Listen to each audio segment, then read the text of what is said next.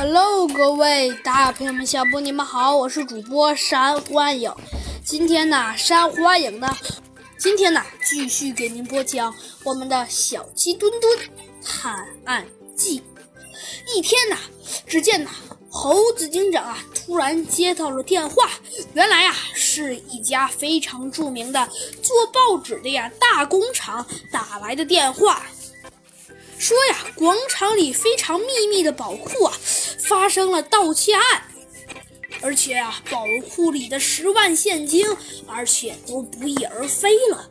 要是这么说，老板呐也对猴子警长说了，说呀，那个宝库可是非常神秘的，只有在工厂里工作的人员，而且很少有知道这个宝库的秘密的人。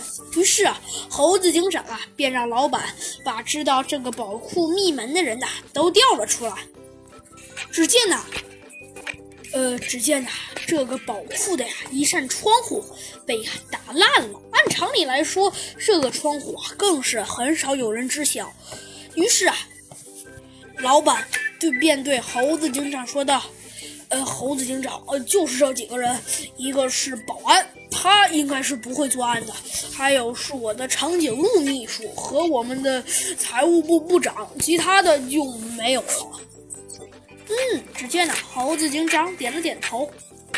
这时啊，值班的保安先说话了：“呃，猴子警长，小偷应该是半夜做的案，因为啊，我十二点钟的时候曾到这个呃仓库巡视过，当时门窗都锁得好好的。”猴子警长，灵机一动，继续问道：“你确定吗？”保安呢，点了点头，说道：“当然，我还顺手拉开了窗帘呢。”猴子警长啊，指了指地上的玻璃碴，说道：“可是地上的玻璃碴这么多，看起来当时小偷砸玻璃的时候用了很大的力气。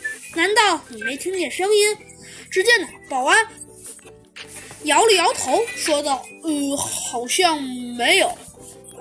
反正呃，报纸旁边有。”呃，呃报纸工厂旁边有这么多条铁路，可能是小偷呃开车或者趁呃或者趁火车经过的时候把窗子砸破的。火车一来，什么都听不见了。